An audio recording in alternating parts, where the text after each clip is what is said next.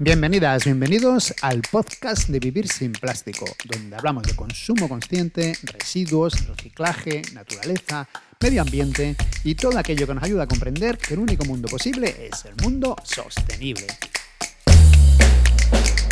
Hoy nuestra invitada es Sofía Heinonen, una bióloga argentina, aunque ella se considera más activista que bióloga ha sido considerada por la BBC como una de las 100 mujeres más inspiradoras e influyentes del 2022. Casi nada. Es directora de la asociación Rewilding Argentina y lleva más de 20 años en proyectos para restauración y conservación de los ecosistemas. Así que vamos a hablar de su larga experiencia restaurando distintas zonas de Argentina.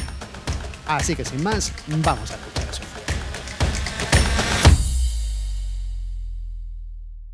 Hola Sofía, muchas gracias por aceptar nuestra invitación. Nos alegra mucho que estés en nuestro podcast. Eres bióloga, aunque creo que te consideras más activista que bióloga. ¿Desde cuándo te empezaste a interesar por la naturaleza y el medio ambiente? Hola, ¿qué tal, Fernando? Bueno, te cuento un poco. Mi interés empezó cuando estaba en el colegio secundario y de una organización local vinieron a dar charlas justamente para generar conciencia en los jóvenes y eso me hizo ser voluntaria de la organización. Y después, eh, con el tiempo, salíamos mucho al campo tratando de proteger espacios naturales, áreas protegidas. Y bueno, con los años eso me llevó a estudiar biología y después de a poquito seguir trabajando en parques nacionales y ahora en una organización no gubernamental. Eso demuestra la importancia de, de la educación. ¿Eres directora de Rewarding Argentina? Lo primero, ¿nos puedes explicar qué es rewilding? Que mucha gente yo creo que no lo sabe. Bueno, nosotros elegimos ese nombre para, la fundación porque nos queremos em, sumar a, la liga o a, los que están tratando de restaurar la naturaleza. No quiere decir que no protejamos, no quiere decir que no eduquemos, no quiere decir que no desarrollemos economía local, sino que nos diferenciamos por ahí de otras organizaciones acá en Sudamérica, porque más allá de hacer todo eso, también nos gustaría ser eh, exitosos y innovadores a la hora de restaurar los ecosistemas para que sean completos y funcionales. Entonces, rewilding nosotros lo tomamos como una palabra que básicamente apunta a eh, trabajar en la restauración del ecosistema, pero con un manejo activo de especies claves, es decir, traer de vuelta aquellas especies que se extinguieron que tenían un rol clave en el ecosistema. Perfecto. ¿Cómo podríamos traducir esta palabra? Reasilvestrar, renaturalizar. ¿Cuál crees tú que es la mejor traducción? En español yo creo que reasilvestrar podría ser. No es una palabra que en Argentina lo sepan, eh, lo, relacionen, no suena muy bien, y entonces lo, usamos en inglés, mm, porque hay muchas otras organizaciones que la usan, entonces bueno, es para ser parte de un movimiento más grande. Empezasteis en el año 1997 en una zona noroeste de Argentina que se llama Iberá. ¿Cómo nació la idea de empezar allí? Bueno, yo trabajaba en parques nacionales en ese entonces. El Iberá siempre fue un área natural, un humedal gigantesco de la Argentina con mucho valor.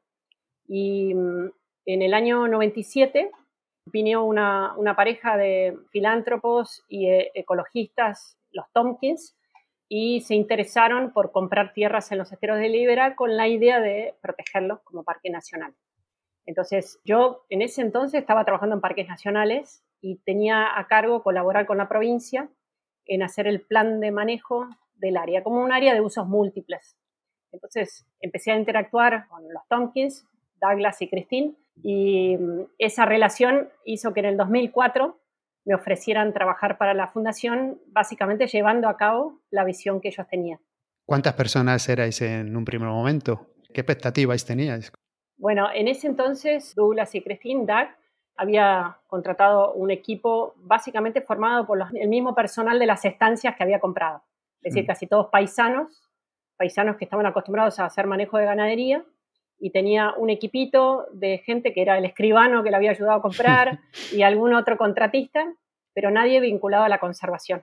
Entonces, cuando yo entré, básicamente era yo sola con el mandato hmm. eh, y ahí me dice, bueno, tu rol acá, tu función es crear un parque nacional, que en Argentina es muy complicado porque somos un país federal, entonces eso implica que hay que ceder jurisdicción a la nación, es como si fuera... Y después tratar de que la nación saque una ley para protegerlo, así que era un mandato de largo plazo. Y también restaurar el ecosistema. Sabemos que está faltando las especies como el jaguarete, los hormigueros, los grandes herbívoros, tapires, venados, restaurarlo y generar una economía local que haga que el cambio de paradigma económico impida que se vuelvan a extinguir las especies. Así que bueno, vos dirás cuánto necesitas de personal y de plata y empezá. Así que eso fue el arranque. He escuchado que en un principio era como un escenario sin actores, que apenas había vida animal. ¿Por qué estaba tan mal esa zona en aquella época? Bueno, durante muchísimos años, a partir del 1900 básicamente, eh, los esteros Libera fueron vistos eh, como una fuente inagotable de pieles, de fauna que podía ser cazada y los cueros eran básicamente eh, exportados a Europa, que tenía una demanda altísima de, cueros, de pieles y también de plumas, porque en esa época se usaban también las plumas para adornar los sombreros y demás, la moda. Entonces, este lugar que tenía mucha productividad, era un, un humedal, empezó a ser un lugar de, caza, de caza hasta que se agotó la caza. Eran cientos de miles de cueros que salían de, yacarés, que son los, reptiles, y también las, boas, y también todos los cueros de yaguareté, de todos los gatos manchados, que también tenía mucha demanda, de carpinchos, así hasta que fueron casi agotándose. En el año 76 vino un biólogo, Schaller, a querer hacer un estudio de yaguaretés y carpinchos, sobrevoló en avioneta el lugar y no encontraba nada, nada, si contó dos, tres ciervos eh, de los pantanos era mucho y no había casi carpinchos, decidió ir a estudiarlos al Pantanal. Madre mía. ¿Y las comunidades que vivían allí en esos momentos, eh, fuisteis bien recibidos o os miraban con ojos críticos? No, no lo sé. Bueno, yo como venía trabajando en parques nacionales y había hecho un estudio de línea de base de los mamíferos que había en el lugar, tenía bastantes relaciones con los estancieros de la zona y tenía conocimiento de lo que eran los intendentes, tenía de la parte política y algunos gente que me ayudó bastante a arrancar, que es importante el hecho de ser de ahí, por así decirlo, y tener relaciones porque eso te ayuda mucho. Eh, los Tomkis eran vistos como americanos que venían con una visión extranjera, entonces tenían muchos cuestionamientos y nadie entendía por qué alguien que tenía plata y venía del exterior tenía interés en comprar campos para conservación, ¿no? Si fuera para, para producir no hubieran tenido ningún problema. ¿Había mucha ganadería en, esa región entonces? Em, ¿Tuviste algún problema con los ganaderos al limitar las tierras? Bueno, sí, esto es una zona ganadera y ganadera de pastizales naturales, es un área marginal de ganadería, pero aún así de cría. La cría en Argentina se da en zonas malas, de pasturas malas, y el engorde se da en lugares de pasturas buenas. Esto era de pasturas malas. Entonces los campos son enormes, es decir, hay campos que tienen una extensión por arriba de las 10.000 hectáreas, incluso de 50.000, con muy poco personal y muchísima ganado criado a campo. Hmm. Entonces, la primera resistencia claramente fueron de los ganaderos, porque los ganaderos en estas zonas son como señores feudales. Entonces, son los que tienen las relaciones políticas y son un poco los que imponen la cultura en la zona. ¿Qué especies habéis introducido desde entonces en Iberá? Cuando nosotros arrancamos, una de las primeras cosas que hicimos fue identificar cuáles serían esas especies claves con las cuales deberíamos arrancar, las que tenían mayor importancia desde el punto de vista del funcionamiento, de si eran predadores topes, si eran los grandes herbívoros, si eran los descomponedores o los que dispersaban las semillas de los bosques y hicimos una pequeña lista como de ocho especies. La mayoría en ese momento eh, mamíferos. Y sabíamos que el, el, que es el predador tope, allá en Europa sería el lobo, por ejemplo, iba a generar bastante mm, preocupación, con lo cual lo dejamos para el final. Empezamos por el oso hormiguero grande, que nosotros sabíamos que es un animal que es muy empático y la gente mm, es como un oso, como el oso panda, pero versión Sudamérica. y después intentamos trabajar con el venado de las pampas, que es un, como un corzo, un venadito chico, que también estaba muy amenazado en Argentina, en peligro de extinción. Y de a poquito después nos fuimos planteando el trabajo con el pecarí. El pecarí tiene un aspecto de chancho, pero en realidad es otra familia completamente diferente, pero muy importante para todo lo que es dispersión de semillas. Y bueno, y después nos planteamos el tapir, que es un mega herbívoro, más de las selvas, y así fuimos de a poquito y con el tiempo empezamos a trabajar con las aves y hoy estamos trabajando también con el guacamayo rojo, que sería como el alado más grande que tendríamos en el Liberá, y con el moitú, que es como si fuera una pava de monte, bastante grande también, y que se extinguió con la represa que hicieron sobre el río Paraná, en las islas. He escuchado que también queréis introducir la nutria gigante, pero creo que nada más que se conserva en zoológicos europeos. Sí, queremos trabajar con la nutria gigante, el lobo gargantilla. Esta especie se extinguió en Argentina en el año 85, es decir, en ningún río de Argentina tienen más nutria gigante. Y en Sudamérica está presente en toda la cuenca del río Paraguay, está presente en la cuenca del Amazonas, está presente en el Pantanal, en casi todos los ríos de la cuenca del Paraguay, pero no tienen buenas poblaciones en zoológicos. ¿No? Eh, solo los peruanos tienen una población, pero está muy difícil trabajar en este momento con Perú por problema del Ejecutivo, entonces no tenemos con quién conversar para poder hacer las relaciones. Y, Europa tiene en cautiverio poblaciones de lobo garantilla que las han reproducido por varias generaciones y están muy contentos con poder aportar a este proyecto. Qué, bien. ¿Qué tamaño tiene una, una nutria gigante? La verdad Más o menos, no soy tan experta con el tema de las medidas, pero más o menos de, de punta de la nariz a cola tendrá unos un metro ochenta más o menos, para que te pueda decir. y tiene una cola muy ancha, a diferencia de las nutrias chicas, que casi que parece un castor por, la, por el ancho de la cola, porque nada muy mm. rápido, tiene esta gargantilla que la distingue. Y, y, vive en grupos, son gregarios y cazan y comen muchísimo, un metabolismo súper alto y son muy, muy atractivas si uno está pensando en, en avistaje de fauna. ¿no? ¿Cómo sabéis qué especies integrar y en qué número? No debe ser fácil, ¿no? Elegir el, eh, sobre todo el número, ¿no? Es decir, ¿cómo, cómo vamos metiendo estas especies? Bueno, para elegir las especies, ya te digo, es un trabajo más, un análisis ecológico del rol que cumplen y intentamos ir por las que tienen un rol eh, impacta sobre el ecosistema, volviéndolo más saludable más resiliente el ecosistema, entonces sabemos que los predadores topes permiten esta salud del ecosistema y son arquitectos, además porque hmm. generan más nichos, más lugar para las otras especies que están por debajo. Después hay otros que son los mega herbívoros, son los que ayudan también a que no se... Hmm. Los incendios son un tema acá en Liberá, entonces necesitamos de los mega herbívoros que nos ayuden a cortar la continuidad del, del combustible, de las pastos y también los que dispersan semillas nos ayudan a la construcción de los nuevos parches de bosque, por eso las aves grandes y los pecaríes. Y después el número, bueno, nosotros arrancamos estudiando mucho lo que se dio en otros países e intentamos aprender de los que están más adelante que nosotros, así que fuimos a África. África tiene mucha experiencia, Sudáfrica sobre todo, de haber hecho traslocaciones, reintroducciones. Ellos no le llaman rewilding, pero, pero, pero es lo, mismo.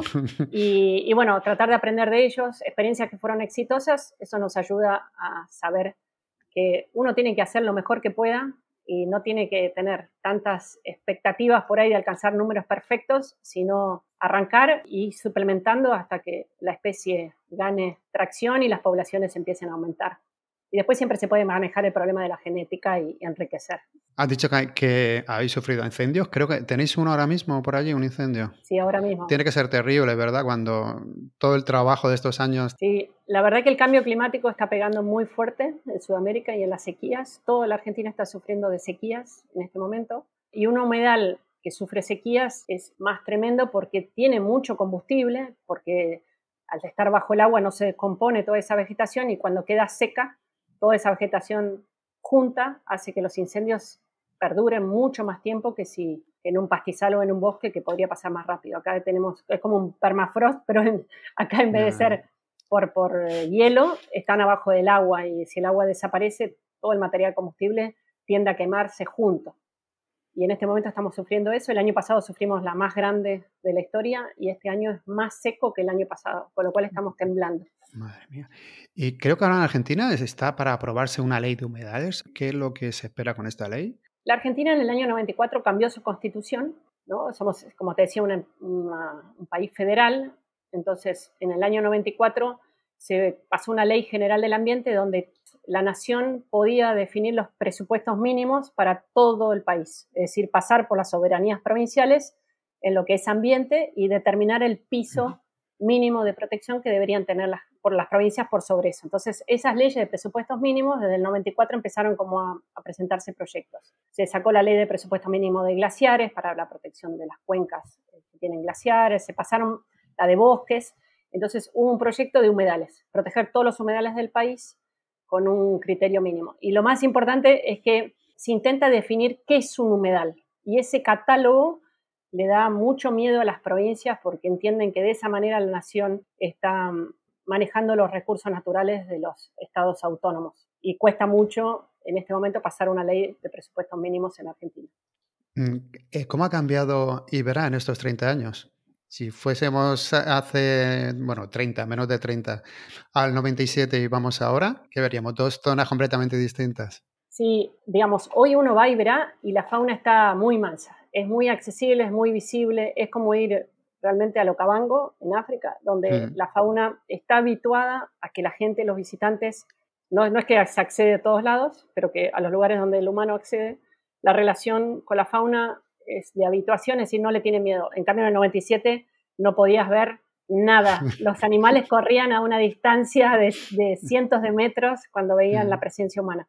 Eso es un cambio de comportamiento enorme y el hecho de que no haya habido caza en 30 años aumentaron muchísimo las poblaciones de todos los animales. ¿Haber reintroducido también flora o solamente especies animales? La verdad que no, no registramos extinciones de flora, pero lo que sí hemos hecho con la flora es manejo de especies exóticas, porque todas las estancias con jardines hicieron que se dispersaran por microcuencas un montón de especies traídas de otros países, entonces estuvimos más que nada controlando invasiones, que no eran muchas, por suerte, y eran la mayoría de árboles y limitadas a ciertos sectores, pero bueno, lleva tiempo eso también.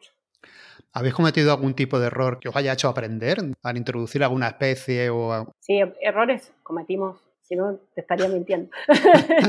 errores cometemos todos. Tratamos de cometer los menos errores posibles aprendiendo de otros y le dedicamos mucho tiempo a ver cómo lo han hecho otros para, para tratar de no repetir los mismos. Pero como vos decís, en Sudamérica es nuevo todo el tema de la restauración ecosistémica y sobre todo reintroducción. Entonces, con especies nativas de Sudamérica no hay tantas experiencias. Y bueno, todo lo, que estamos haciendo es nuevo y bueno, de a poquito lo fuimos corrigiendo. Lo importante es seguir, ¿no? Porque uno tiene, no sé si errores o tiene problemas y bueno, eso, eso te tiene que enseñar, aprender y, darle continuidad, no asustarse.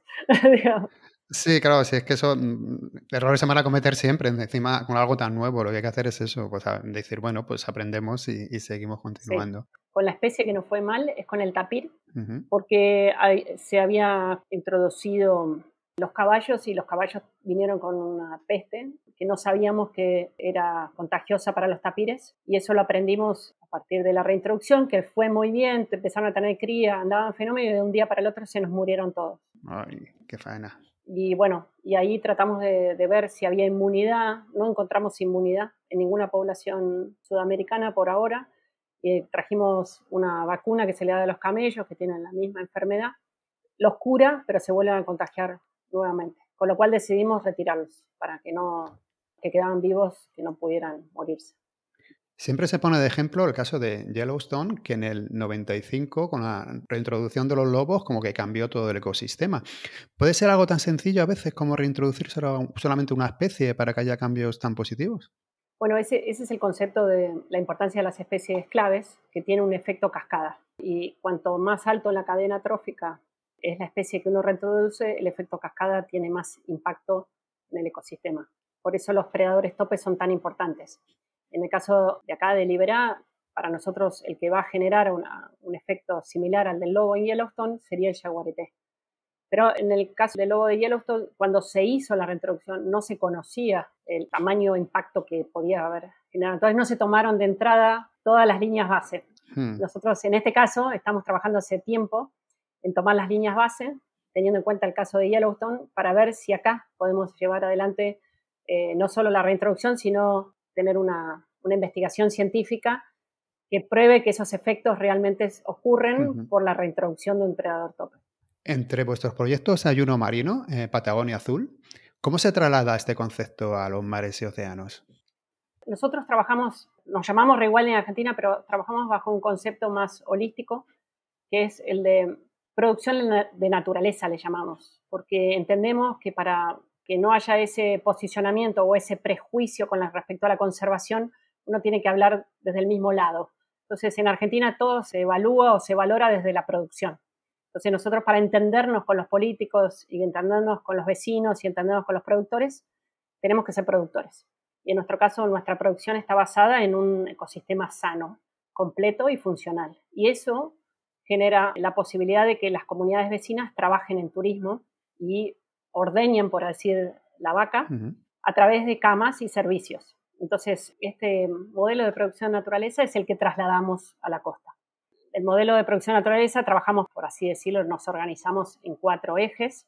Es la protección del territorio, eso es muy legal, muy de, de reglamentaciones y administrativo.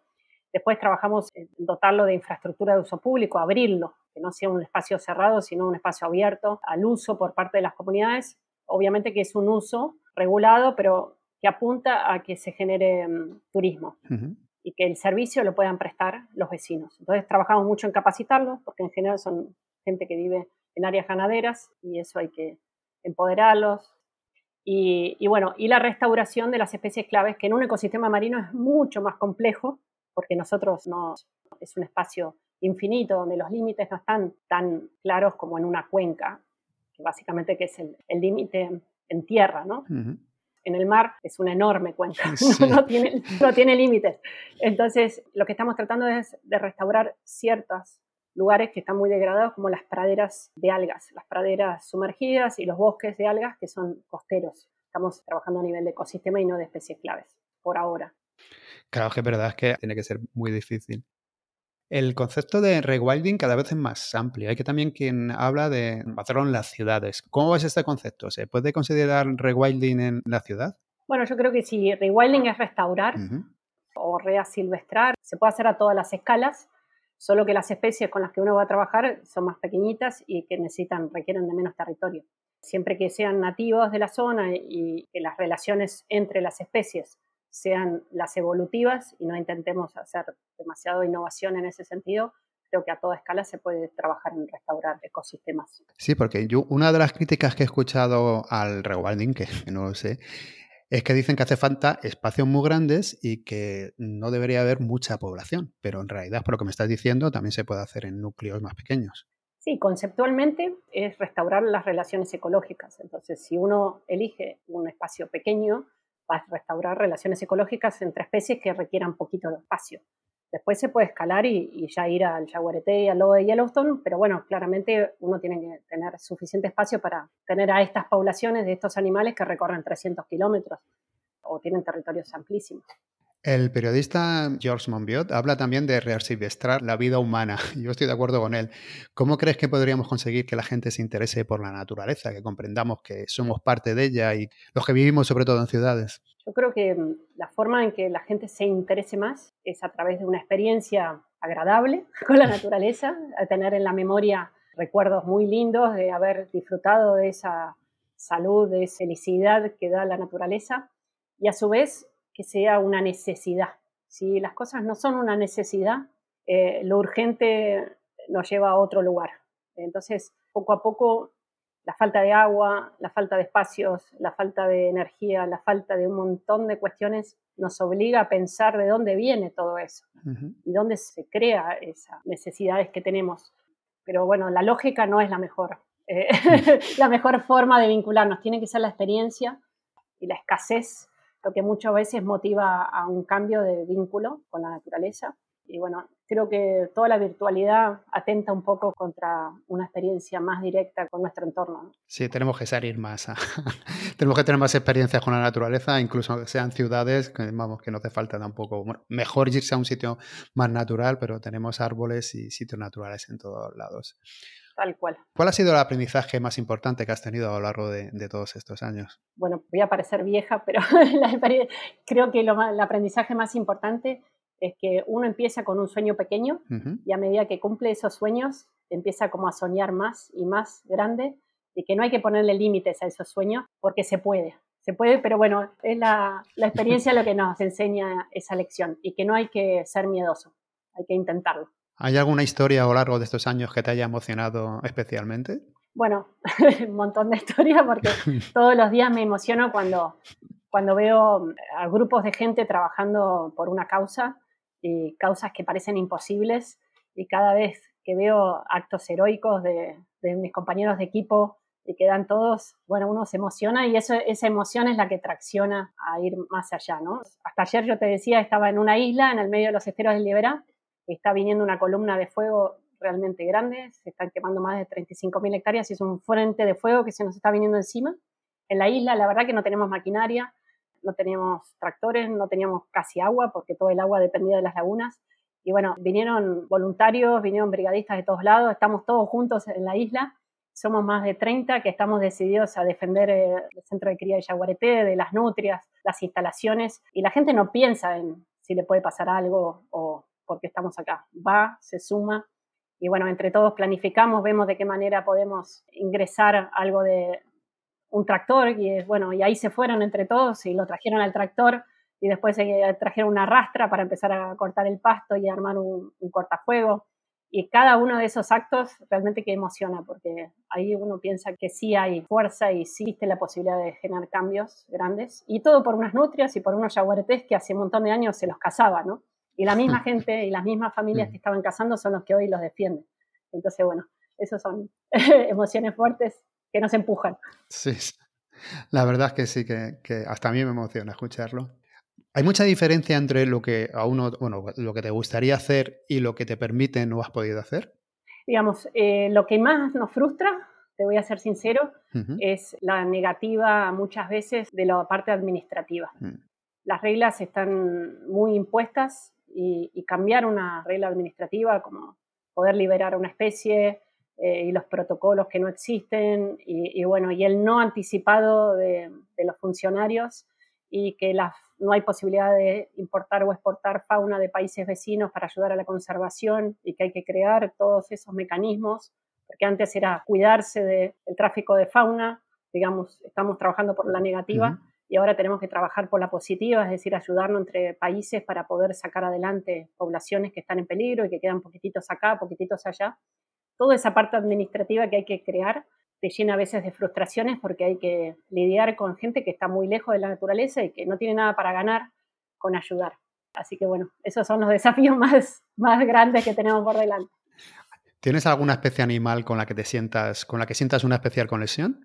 Y la verdad que yo soy más del, de la naturaleza, me, encanta todo, me encanta levantarme en la mañana con el canto de los pájaros, los perfumes, eh, la sensación del viento, eh, soy más de integrarme a una naturaleza que vincularme emocionalmente con una en particular, un individuo en particular o una especie. Y la verdad que en Argentina tenemos ambientes tan, tan diferentes que Vivo entre el mar y la montaña y entre los esteros y el bosque chaqueño y la Patagonia y me engancho con la naturaleza. ¿Qué más proyectos tenéis a cabo? Hemos hablado de, Iberá, de la, la, Patagonia Azul, ahora has dicho del Chacón, me parece que también tenéis otro allí, ¿verdad? Sí, el Chaco es, eh, le llamamos así a un bosque seco donde salen los quebrachos, los quebrachos y los algarrobos, que son árboles que se han usado muchísimo para, son maderas duras y se han usado muchísimo para armar todos los ferrocarriles del país. Tanino y el algarrobo se ha usado muchísimo para postes de todas las cercas que han puesto en los campos. Ese bosque, que es un bosque duro, fuerte, espinoso y muy denso, es el, bosque olvidado, digamos, el que está en el centro del continente y mm, estamos tratando de generar un parque nacional de grandes dimensiones en ese ambiente chaqueño, boscoso, que tiene el río Bermejo, que lo atraviesa. El río Bermejo es nuestro pequeño Amazonas porque va desde los Andes hasta el mar y eh, en ese sector es donde estamos tratando de comprar más campos en la provincia, en la otra banda del río, en la provincia de Formosa, para ampliarlo. Y ahí es donde tenemos Alta Tucarreta, ahí sí hay buenas poblaciones de tapires, pero está faltando el lobo ratilla, la, nutria gigante, está faltando, hay muy poquitos yaguaretés, eh, hay poco tatucarreta, eh, que también deberíamos reforzarlo, y estamos viendo que también faltan los grandes herbívoros, como el ciervo de los pantanos, el venado de las pampas, porque ahí la ganadería eh, transformó los pastizales y los pajonales en bosques, pero son bosques eh, invasores, digamos, de especies nativas, pero con una se reproducen y se cierran muy rápido y se arbustifica. Entonces tenemos que restaurar los pastizales y los pajonales. ¿Y algún proyecto que te gustaría, que sueñes con él, que te gustaría llevar a cabo y que no hayáis empezado todavía? Sí, te cuento de un cuarto proyecto que tenemos en marcha que es en la zona de los cañadones de Patagonia, los cañadones del río Pintura, que es una zona arqueológica con una ocupación de más de 9.000 años, tiene unas pinturas increíbles y estamos tratando de proteger ahí el río, los, los humedales también. Los humedales en toda la Argentina están dañados y ahí estamos también reintroduciendo muchísimas especies vinculadas a la estepa y nos faltan las selvas. Estamos, si es por soñar, nos gustaría trabajar en, las eh, nuboselvas de, de, los Andes, que en Argentina entran como continuidad de Bolivia eh, y vienen bajando por las laderas húmedas de los Andes, donde hay el oso anteojos, donde está el... se extinguieron en Argentina y se extinguió el perezoso también y se extinguieron algunos guacamayos. Eh, creo que necesitamos recuperar ese ambiente y, generar un modelo interesante. Y las selvas misioneras, que son nuestra selva de mata atlántica, digamos, la brasilera que entra por el, por el Iguazú, eh, que también hay muchas especies en Argentina que se extinguieron y la verdad que ese tipo de selva atlántica es una de las más amenazadas de Sudamérica.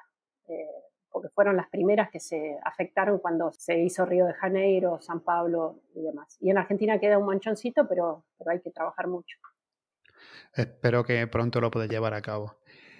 Enhorabuena porque fuiste elegida por la BBC como entre las 100 mujeres más influyentes del mundo. Yo creo que es un gran reconocimiento. ¿Cómo te sentiste cuando lo escuchaste?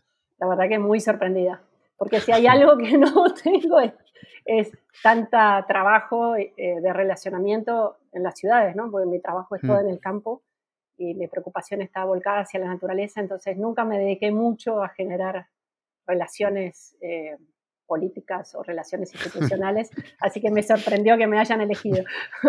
bueno, pues alguien te encontró, alguien supo buscar y te encontró. ¿Cómo ves el futuro? ¿Cómo crees que va a ser los próximos años? O sea, ¿él es optimista, pesimista? Depende del día, cómo te levantes. Y la verdad que mm, depende mucho de cómo uno esté anímicamente, puede ver lo negativo y lo positivo. Y creo que nos vienen, vienen años duros por el cambio climático y por la pérdida de biodiversidad. No podemos negar que tenemos un contexto realmente difícil, un nivel de población muy alto, de ocupación y de consumo. Pero por el otro lado, creo que mm, ha llegado el momento en que hay una mayor conciencia, por lo menos a nivel de las tomadores de decisión, y el que quieran o no quieran hacer el cambio va a depender muchísimo de la ciudadanía.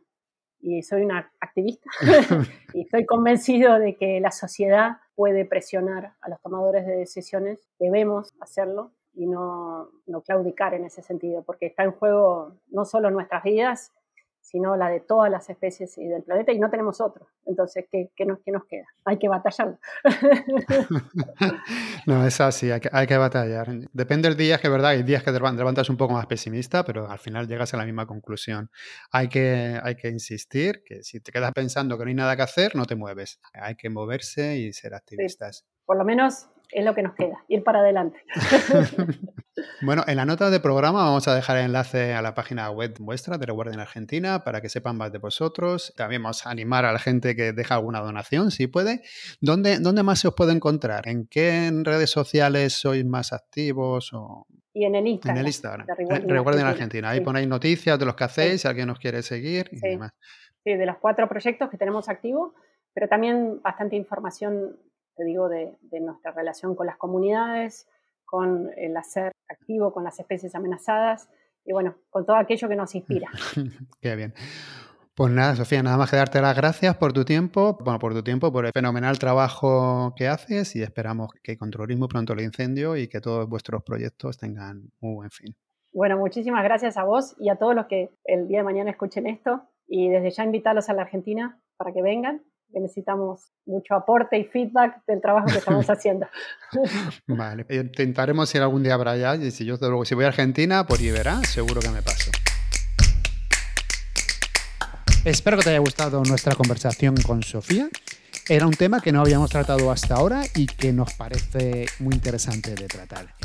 Como siempre, puedes encontrar las notas del programa con mucha más información en vivirsinplástico.com y a nosotros nos puedes encontrar en redes sociales como Vivir Sin Plástico, menos en Twitter, que somos Vivir Sin Plástico.